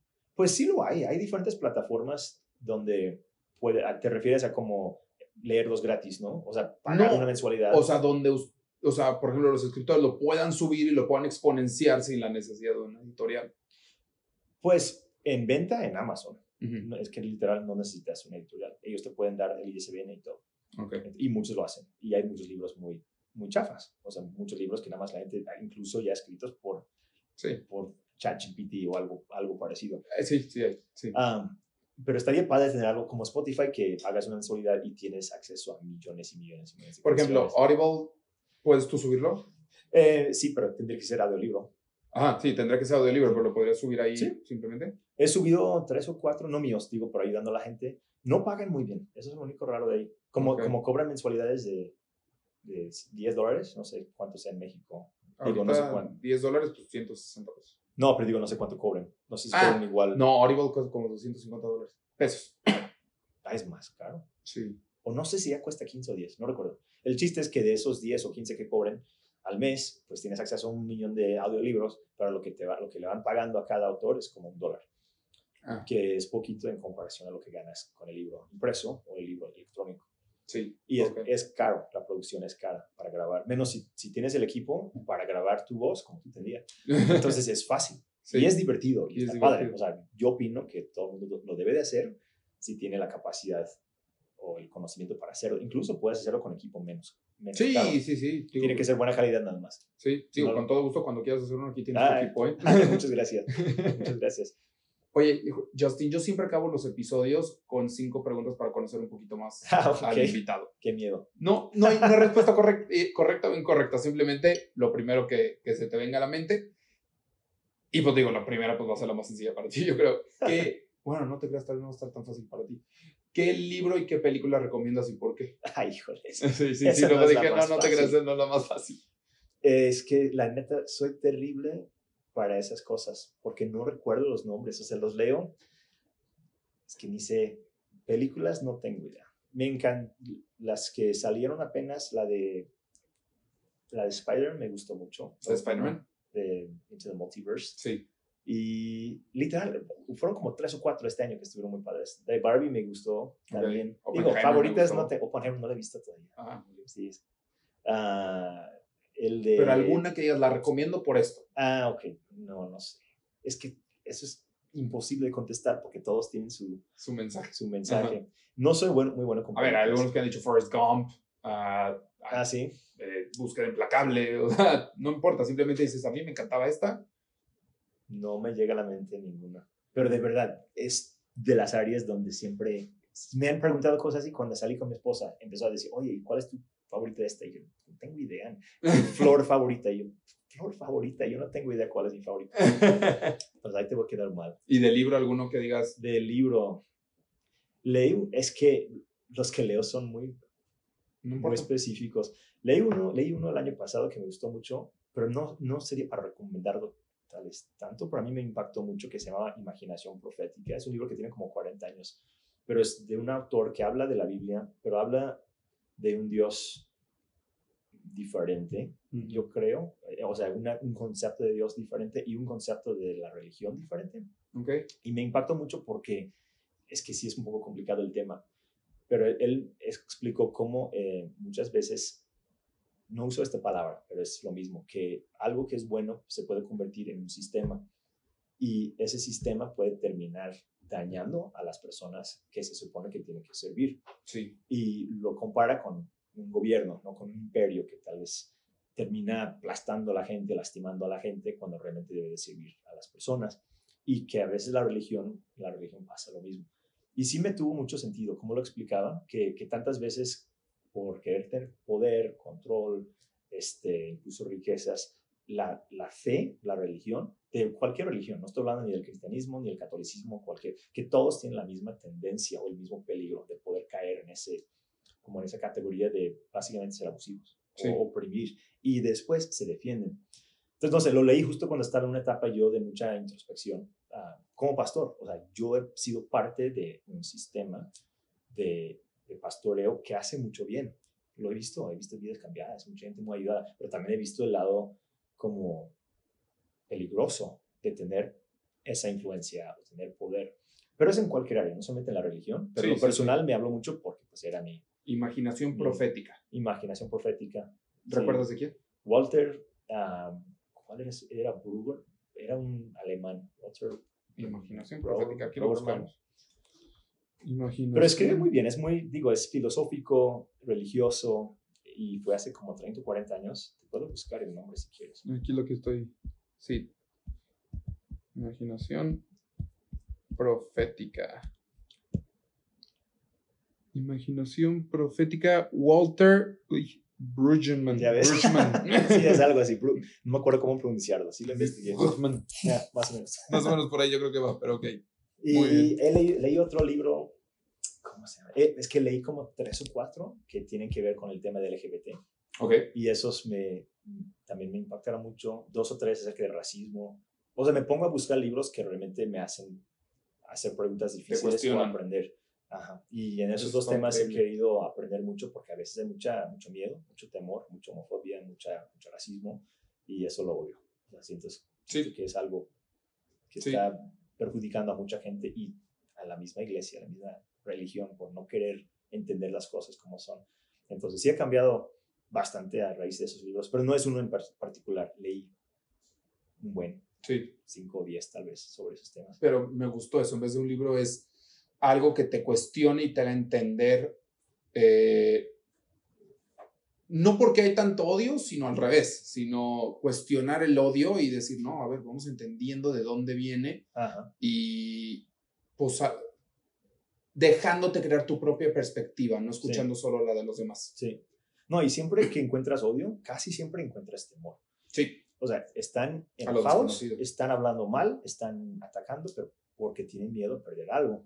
Entonces, el poder escuchar sus argumentos ah, te ayuda por lo menos humanizarlos. sí, O sea, no quiere decir que estás de acuerdo con ellos. Entonces, No. pero trato de leer, igual en Instagram, sigo a gente muy conservadora y muy liberal, gente muy de todo. sí. Y me gusta, está padre. Como que veo algo y si me hace enojar, es como que, a ver, ¿por qué me estoy enojando tanto? Sí, algunos que digo, no, ya, ya se pasó. Ya, Sí, ya es está aquí, demasiado. ¿no? Eso lo Entonces, está está inventando. Sí, para tener seguidores y eso. no. Exacto.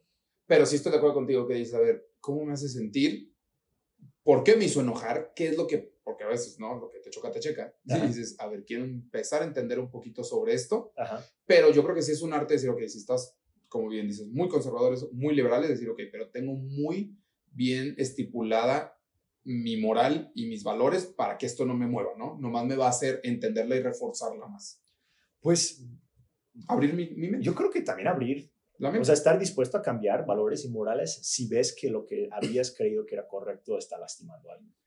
claro. Entonces, eso tal vez con el tema de racismo y tema, tema de homofobia fue lo que más me cambió, el poder y feminismo también. sí. Porque yo antes, hace muchos años, tal vez tenía una perspectiva un poco más, pues, que me convenía, ¿no? Pues, soy hombre blanco y, y no soy gay. Entonces era como Sí. que, ah, pues, esta es mi forma de pensar ya. Privilegiado, como dirían. Privilegiado, exacto. Ujú. Y con mi esposa aprendí que, pues, los hombres muchas veces somos muy serios. Porque ella me ayudó a ver, porque empezó a estudiar mucho el tema en la escuela de arte.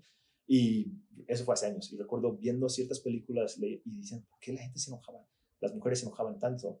Yo menciono, ¿no? Así pensando que, porque a mí, a mí me había dicho siempre que no, pues, ser feminista es rebelde y no sé cuántas cosas. Y, y vi algo diferente, en, vi un dolor, vi un Ujú. sufrimiento. Digo, eso fue hace años. Me empezó a cambiar demasiado. Entonces, Wow. ya con el tema de Black Lives Matter, Sí, con el racismo, lo mismo me- pasó, pero es más reciente. Y empecé a ver que yo siempre toda la vida había creído ciertas cosas. O sea, no soy racista, sí, pero soy, soy racista. O por lo menos tengo tendencias o tengo, claro. Tengo ignorancia que es racista. Tal vez no intencionalmente, pero tengo cosas que nunca he cuestionado. Y eso es bien difícil de Es admitir, bien difícil de admitir porque es bien difícil de darte cuenta. ¿sí? Y de, y de poder decir, o sea, de darte, tenerte la compasión como para decir, "L- estuve haciendo las cosas lo mejor posible, pero no bien. E- Es, está difícil eso. O sea, tu cerebro te busca proteger. Te busca proteger. Entonces ahí, de ahí nace el enojo, ahí, de ahí nacen argumentos, debates que, no son buenas a veces, queriendo proteger a uno mismo, pero es el ego. O sea, cuando aprendes a nada más, ok, pues está bien, corrígeme, o sea, dime, o, o, o mejor yo me pongo a investigar, ni me tienes que corregir, yo quiero investigar porque te estoy lastimando. Y si te estoy lastimando, algo estoy haciendo mal. Sí, O sea, o tal vez la persona de plano está mal. Hay gente sí, que eh, más bien ella es la que lo tiene que trabajar, Pero- pero, sí podría ser que no. Y muchas veces, cuando uno está en una posición de poder, de privilegio, Sí. entonces ahí es donde tienes que hacer más preguntas. Y también el tema de LGBT fue algo, es decir, pues, si yo fuera gay, ¿cómo leería la Biblia? ¿Cómo vería a Dios? ¿Qué, qué preguntas me haría?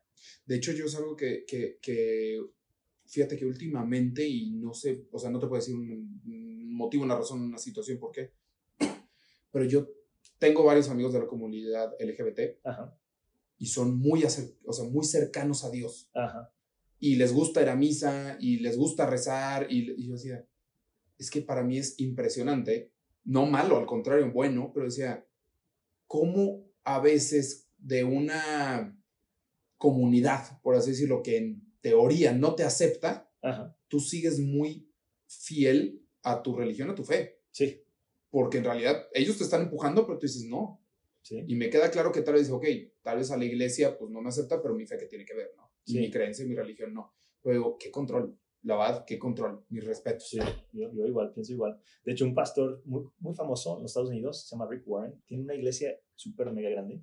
Hace poco dijo algo, algo así y impresionó a mucha gente porque pues las iglesias grandes muchas veces no dicen nada. Pero él dijo, mira, la gente de, esa- de la comunidad LGBT tienen más fe que muchos cristianos Sí, porque siendo rechazados todavía están buscando a Dios. exactamente. Tal como dijiste. Sí. Y leí eso y dijo, no, pues sí, es, es muy cierto. Sí. Y la verdad, hasta Y- bonito. Sí, es bonito, es, es algo que pues, es un buen ejemplo. Y sé que es un tema polémico, o sea, hay muchos temas de, de eso, ¿no? Sí. Guerra, aborto, el medio ambiente, pero si podemos dejar de tener tanto miedo, vamos a tener menos odio. Ujú. ¿Y cómo vamos a tener menos temor? Aprendiendo, Exactamente. porque eso es lo que desmienta esas cosas que nos empiezan a como que hacer acelerar o que- querer defendernos o pelear. Sí. Pero es difícil, o sea, es difícil. Híjole, ahí nos podríamos meter hasta en temas de biodecodificación y todo eso para saber de dónde te viene tal vez eso que dices "Es que en realidad no sé ni por qué me molesta, pero me molesta. y- Sí, no, sí, traumas de la infancia. Exactamente, de generaciones pasadas que dices, no, de aquí nunca vamos a acabar. Pero bueno, Esa fue la primera pregunta. eso fue lo bueno. y ni te contesté bien. De- me da pena, porque con los libros, o sea, ese es un buen libro, pero hay muchos más y eh, la mayoría estaría en inglés. Mira, ¿sabes qué? Me encantaría eh, que más adelante, Ajá. o sea, en la semana o algo así, me mandes unas opciones Ah, y las subimos. Ah. Ya, aunque no estén en el episodio, las ponemos en los comentarios, las subimos en Instagram y todo eso. Y Es que depende padrísimo. del tema también, eso es lo que... ¿Cuál? O sea, ¿qué De- tema? Tú decides, no Ah, dices de un tema en específico, de, dices de cada tema te voy a dar uno, tú decides, Ok. pero algo que, pero la única condicionante que te voy a decir es uno que, como esto que tú dices, de LGBT me abrió los ojos y me hizo cuestionarme.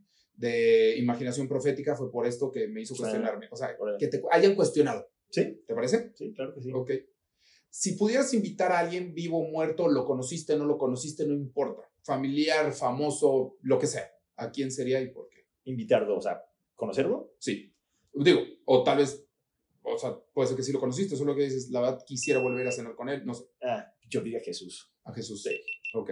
Sí, porque creo que sus enseñanzas son muy innovadoras, muy padres y pues, aquí dos mil años después seguimos aprendiendo de él. Sí. Entonces eso es, yo creo que sería... Y sería una mega plática que, Sí. que no hay podcast en la historia que aguante. Escribía su libro. Escribiría su libro exactamente, que ya alguien lo escribió. Pero sí, Sí, ya, ya, ya me ganaron. Pero la nueva versión, el remaster. Sí, la segunda, segunda parte. Segunda parte. No, yo creo que, yo creo que si fuera de él, pues hay también un montón de personas, pero no sé. No, no, pero es muy buena esa. La verdad es que sí, sería una muy buena plática. Y yo creo que ahí sí dirías, pues, güey, ni para qué me hago, o sea, Ya tú ya sabrías cómo soy, entonces, a calzón quitado, como dicen, que ya, ahí te va, ¿no? Sí. Y, y viene para acá, también estoy listo para recibir. Sí. Si pudieras describir a Justin en solo tres palabras, ¿cuáles serían? Uy. Yo creo que diría empático. Digo, trato de ser. Claro. Este. quién sabe, curioso, me encanta aprender cosas. Curioso, sí. O no sé si es la mejor palabra, pero me encanta aprender. No, curioso me queda claro, porque pues, después, si le escribes los libros a varios, pues tienes que tener la curiosidad Sí. de querer hacerlo y de aprender. Y. Sí. Indeciso. No, no es cierto. Aunque sí, ¿eh? Sí, me cuesta trabajo decir. Yo, yo Ah. podría decir hasta imaginativo, o sea, con buena Ah, pues imaginación, pues, sí. no manches, te tienes que imaginar lo que alguien quiere Sí, es chistoso porque nunca me consideraba creativo. ¿No? Porque no sé pintar, no puedo cantar. O sea, es terrible para todas las artes. Ah, bueno, pero te estás basando exactamente en arte. Pero escribo. viene de cualquier cosa. el Sí, arte. pero para mí es normal, es como que pues, escribo. O sea, no se siente como algo padre, es como que pues, escribo. Sí, para Es ti, chistoso. eso es que sí te entiendo, pero aparte es como se te da, Ajá. no lo consideras, pero literalmente esa es la definición del creativo. Pues Sí. se le dio, o sea, se le da y por eso lo puede hacer, es creativo. Sí. Entonces, ¿No? sí, pues creativo. pero en una sola área. Casi no hay otras más, pero bueno. pues sí, no todos, ojalá todos pudiéramos ser para todo. Sí, no. sí Sería lo he intentado con la guitarra, no. Cantar menos. Hombre, me divorcio. Corren en la casa. Corren de la casa. Ok, en tu caso, eh, Justin, sí sabemos tu, tu creencia, tu religión. Vamos a dejarlo de un lado, Ajá. pero sí vamos a suponer que hay una vida después de aquí. Ajá. Ojalá sean mucho tiempo que te llaman, pero llegas a donde tengas que llegar y Ajá. te dicen, Justin, este es el libro de tu vida. ¿Cuál es el título? ¿Cómo puedo poner un título a mí? Ojalá sea algo acerca del amor. Y aparte es hasta ahorita, ¿eh? Podría cambiar Sí. más adelante, pero hasta ahorita. O sea, literal, quiero ser conocido, reconocido por el amor. Entonces, yo no sé qué título pondría, por algo de que vivió con amor o algo, algo del estilo, porque quiero, yo creo que eso es lo, yo creo que eso es el- la esencia de Dios y la esencia de la relación humana. Entonces, y quiero que mi vida sea por eso. O sea, no quiero que me conozcan por mis libros, por, o sea, ojalá y sí, ¿no? Pero es, es lo Sí. de menos, con que pueda pagar lo que necesite mi vida, ya con eso estoy feliz. Pero el poder amar, el poder dejar una, un legado de haber amado, yo creo que eso sí. Pero digo, título específico, La esencia del amor, el poder del amor. Justin es amor. sí, aprendiendo a amar. Aprendiendo a un- amar Creo que es un proceso de toda la de vida. toda la vida. Sí, aprendiendo a amar. Me gustó. Sí, y estoy totalmente de acuerdo. Es un proceso porque eh, hasta me, me ha de quedar clarísimo que hasta con tu esposa se ha ido transformando, ¿no? Ah, sí, Empezó de una manera y cambia y cambia y cambia y tienes que aprender claro. a amar de esa manera ya. No, y todo lo que vas viviendo es, o sea, sentimos que hemos vivido tres vidas o cuatro. Sí. Porque lo que fue en Puebla, ocho años, luego en Seattle, ocho años con su enfermedad, y ahora aquí diez años. Y ahorita el cambio que hemos tenido de, por ni te he platicado, pero también en cuanto a cómo vemos a Dios, cómo vemos la Biblia, abrirnos mucho más, ya dejar la iglesia y nosotros independizarnos, o sea, hacer, dedicarnos a otras cosas que no sean La tan, religión, el tan de la religión, aunque pues siempre voy a estar, Sí, sí. yo creo de alguna manera conectada, conectado con Dios y conectado con sí, personas pero ya no como chamba. pero ya no como chamba. Sea, sí, y todos los cambios implican ajustes de personalidad. ah, tal vez no cambios de personalidad, pero sí cambios de cómo, cómo vi- vives esa personalidad. Y eh, nos sentimos muy, muy felices. Tengo bueno. mucha suerte, la verdad. No sé ni qué hicimos para merecerlo, pero tenemos una, una relación muy padre, muy buena. Y somos mejores amigos que nunca. Eso sí, Pues la verdad es que yo, yo lo veo de una manera muy sencilla. Lo que hicieron para merecerlo es encontrarse y aceptarlo. mm, La verdad, porque hay muchos que en la nariz y por X o Y razón no quieren. sí, Y era algo súper bonito. ajá, sí, O la verdad es que yo sí lo veo, o sea, lo he visto. ¿no? Ya se encontraron, ya saben que, y algo les da miedo y lo sueltan. sí, Y eso es tal vez has- hasta esa transformación de amor que lo hemos, eh, que lo platicamos ahorita, ajá, no, no les, hablamos de miedo y de transformación y a veces eso ya asusta mucho que, que, que lo sueltas, sí. porque no sabes qué hacer con eso. Y también como que son dos personas, o sea, uno solo no puede hacer todo, como que los dos tienen que decidir darse por la otra persona. Y es, es, una, es un apoyo muy padre saber que cuentas con alguien más, pero es una confianza que le tienes que tener, porque te, si te apoyas en alguien y no te, no te respalda, te caes. Entonces es, es un baile y, y no siempre van a estar fuertes los dos, pero para eso están. Ahí está eso reto. Uno sí. tiene que levantar al otro y luego va a ser viceversa. Y, o sea, ojalá la mayoría de los momentos fueran que los dos están arriba. O, o- ojalá sean los menores momentos que los dos están abajo, pero Sí. siempre va a haber uno más arriba del otro. Sí, Y esa es la chamba. sí. Apoyar al otro cuando tú estás arriba. Sí. Y verse como un equipo, que están trabajando, o sea, no, mi esposa no es mi competencia, no es la raíz de mis problemas. Siempre hay cosas que no te van a gustar de la otra persona, pero son, son mínimas en comparación a, la, A lo bueno. a lo bueno y al, al poder de tener a alguien con quien puedes contar siempre. Pero digo, no, no es siempre así para todos, no sé por qué, pero tal vez porque nos casamos muy jóvenes, ella tenía 19 y yo 21.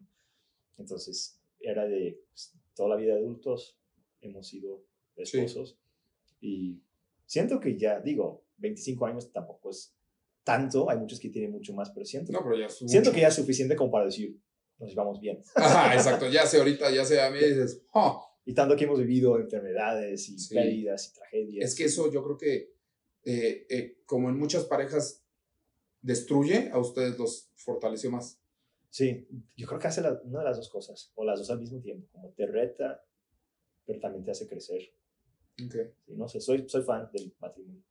Qué chido, qué bueno, la neta sí. Sí, no, no, no creo que cada pareja debe estar, no sé, como que, o sea, se puede haber divorcio y cosas así, yo sé que a veces va a pasar. Entonces, si alguien se divorció, si alguien se separó, pues nunca los va a condenar, Claro. sabes la historia de la persona. Sí, pero al mismo tiempo he, he visto cuan- tantas veces que he estado deprimido, o que he estado frustrado, o viceversa. Mi esposa ha estado pasando por algo y el poder contar con alguien más está muy padre. está muy padre. Y la última pregunta, Justin, es, ¿qué sigue para Justin? Pues ojalá lo de los libros de ficción. Digo, no sé si para toda la vida, pero sí es algo que me sorprendió. Ok, Yo No sabía, cuando me contactaron para ese otro, ese otro libro que te digo, que está ahorita en pausa, con la Ujú. co- coautora, fue una, mi agente dijo, pues este es un proyecto súper raro, no sé si te va a gustar, este, porque fue una cosa bien rara como la, cómo me encontraron. De hecho, Ok. fue a través de la persona que te dije que, eh, la persona en, en Hollywood que, ajá, que no se dio, sí, su agente de él conocía a la gente de no sé quién más y alguien se puso en contacto con mi agente y, y él me dijo, pues yo no sé de qué están hablando. Y resultó hablar del espacio, que me encanta, hablar de la ficción, que pues, también siempre me ¿Te ha gusta? gustado. Y la persona, varias cosas que tiene ella, sí, siento que es algo que donde yo podría aportar mucho. qué cool. Entonces, ah, sí, eso sí me, me agarró de sorpresa cuánto lo, lo disfruté, no sabía. Fíjate, los dos de esa misma persona son los dos que están en pausa, pero te Sí. marcaron la pauta para Pero es que algo- siempre también, digo, estar en pausa es muy común. Ok, O sea, más que nada cuando escribes una propuesta de libro, así empiezan la mayoría de los libros. Escribes la propuesta de libro y eso lo vas vendiendo con diferentes editoriales ok, y te ayuda un agente, normalmente un bookagent, para hacerlo. Entonces no me sorprende que la, con la co- coautora tarde un poco de tiempo. El otro porque pues ya tenía el contrato. Eso sí me sorprende porque está en pausa, ya tenía su contrato hecho. ok, Y dos años es demasiado. Pero no está, con la coautora tiene pocos meses que... que están Y, y no está en pausa, simplemente lo están vendiendo. Ah, ok, O sea, está ahorita en el proceso de llevar esa propuesta con diferentes editoriales para ver quién, quién se anima. pero te dejó algo padrísimo, te diste cuenta y empezaste el tuyo. Sí. Eso está poca madre. Sí. Nada más que lo estoy haciendo en español y cómo me está costando. No sabes, o sea, es, Es un reto. Es un reto. Eso tal vez lo está haciendo más interesante. Bueno, y lo quería hacer porque es diferente, los idiomas son distintos. Entonces, un libro traducido no, nunca va a poder tener la misma calidad que un libro escrito en, en Que en idioma. el idioma tal cual. Porque Sí. hay cosas, hay palabras en español que no existen en inglés. Ujú. Hay muchísimos. Y formas de decir las cosas que son poéticas que en inglés se van a escuchar chafas, Ajá. raras. Entonces, a lo mejor lo saco en inglés después, pero lo voy a tener que reescribir. O sea, que mover cosas, reescribir, escribirlo ya con un lenguaje más fluido y Pero natural. tú tienes esa ventaja. Sí, pero Ay, hacerlo en sí. español es mi reto. Es y- tu reto y es el con el que estás iniciando. La neta, felicidades. Ay, Qué chingón. Y ojalá sea un libro que también tenga una carga de, de verlo como, digo, no sé si es, un- es un sueño, el poder apoyar a niños de bajos recursos a que puedan conseguir libros este, gratis o con muy bajo costo. Como en la Ribera de Chapala hay varios pueblos donde hemos apoyado con cosas sociales, con comida, con ropa, ah, desde hace años, con las escuelas que están ahí, desde hace 10 años que venimos aquí. Entonces vamos muy seguido y de hecho el libro está situado en esa área, en Mezcala. Wow. Y en otras partes hay un pueblo que se llama Chalpicote. Y le tengo mucho cariño para esa, esa zona porque Ajá. he visto niños crecer ah, las veces que hemos ido. Entonces, como que quisiera ver, y no tienen bibliotecas, no tienen libro, acceso a libros, tienen escuelas, pero son chiquitas y sin recursos. Entonces, el poder, no sé, no sé si con esto generar fondos o recaudar fondos o algo para poder Que te dé la plataforma libros. Sería muy padre también. Digo, no solamente hacerme rico o algo así, pero poder hacer bien, incluso con un libro de ficción, Ujú. que la gente se vea, que los niños aprendan a leer, que tengan un amor, una cultura de, le- de leer, que vean otra vida diferente. No sé, como que veo mucho beneficio en leer, aunque sé que no es lo más popular en el mundo. Pero No, todos pero, tenemos pero que sí leer. es de lo que más beneficio da. Yo ¿Sí? Yo sí lo creo. Y en la escuela exigen que lean, entonces, ¿por qué no da- poder darles un libro que habla de... Que les pueda gustar. Y que les va a gustar y que donde dicen palabras como güey y no manches y cosas así. Sí. Que se relacionen. Sí. La verdad Entonces, es que este es mi sueño. Yo no sé si, no sé qué tiene el futuro para mí. Bueno, pero ya hay un camino. Puede cambiar. Sí, puede cambiar. Son varios caminos. Son varios caminos, pero a ver, yo sí lo creo. Los ideales, qué padre tener una meta y hay que seguirla, pero tienes que estar consciente que el camino va a cambiar 300 veces. Sí, eso sí. Y eso es muy bonito. Hay un, un versículo en la Biblia, de hecho en Eclesiastes, este, que, que nos ayudó mucho a mi esposa y a mí hace unos seis años cuando hicimos ese cambio, cuando de repente, porque era un cambio que no decidimos nosotros de, y afectó los fondos demasiado. Entonces tuvimos que ver de, qué- de qué vamos a vivir. Entonces fue cuando tomamos la decisión de que pues vamos a enfocarnos más en esto de escribir y ya dejar de recibir salario de otro lado. Y, este, y hay un pasaje que dice, no creo cómo va, cómo va exactamente, pero habla de, ah, de aventar tu pan sobre el agua, porque no sabes en qué momento te va a regresar, y de dar, dice dar, es po- poesía, de dar una porción para seis o para, para siete, o sea, como que invitar oportunidades a tu vida. Y luego dice, porque no sabes qué va a funcionar. Ah, no, y luego dice, y sembrar en la mañana y no dejar que en la noche tu mano descanse o algo así, porque dices, no sabes qué va, a qué va a suceder, qué va a tener éxito, esto o lo otro o ambas cosas. Sí. Y era como que no sabemos, no sabemos el futuro, entonces, ¿por qué no intentarlo? ¿Qué es lo peor que podría suceder? Pues pierdes tiempo, pero aprendes algo. Entonces así hicimos, digo, empezamos la editorial, no funcionó muy bien, la, la dejamos de hacer, pero por ahí aprendí muchas cosas, por ejemplo, Claro. cómo subir libros a Amazon. Entonces vas modificando, cambiando, como tú decías, que no sabes por dónde te va a llevar la vida, Sí. pero el poder hacer muchas cosas a la vez, creo que diversificar, creo que está padre. Yo creo que, y es algo muy personal, no lo puedo hablar por nadie más, pero mínimo yo sí me arrepiento siempre mucho más de lo que no intento que de lo que sí. Sí, ¿verdad? Mucho más. Porque te quedas con la duda. Exacto. Cuando lo intento y no se da, sé por qué. Ajá. Entonces digo, pues ya, ni modo. Pues tal vez pude haber intentado más esto o pude haber hecho eso, pero ahí es donde dices, lo agarro más del lado del aprendizaje Sí, a de- del martirio. Pero, pero cuando no lo intento, la espinita ahí se queda, y ahí se queda, Sí. y ahí se queda, y es bien molesta, y no se va hasta que haces algo. Y hay un tiempo a veces para hacer las cosas. Y, y si te quedas con la duda 10 años y se pasa la oportunidad, como que pues ya no hay, Sí, ya no hay cómo hacerlo. sí. Pero al mismo tiempo no es perder todo tu inversión, tu tiempo en hacer algo que a lo mejor no va a funcionar. No, no, Por también es aceptar y decir, pues sabes que hasta aquí. O Sí. sea, ya lo intenté y pues si no es, no es. No, Siempre. hacerlo, como estoy diciendo con este libro, en las noches, en las madrugadas. Ah, bueno. Vamos a digo, para no perder el ingreso que tengo. Sí, sí, sí, pero lo esa- estás haciendo, te estás moviendo, que es lo más importante. Entonces, a ver cuándo salga. Pues yo espero que, nos, que salga pronto para que tengamos otro episodio aquí contigo, Ah, para que nos cuentes ahora de tu libro, ahora sí ya más explayado. Eh, Mis errores que he aprendido. y ahora muchos más éxitos también. Justin, esta es tu casa, muchísimas gracias por estar con nosotros. Muchas gracias. Muchas gracias. Mi gente, ya saben, cada semana estamos con ustedes. Esto fue A Poco Sí.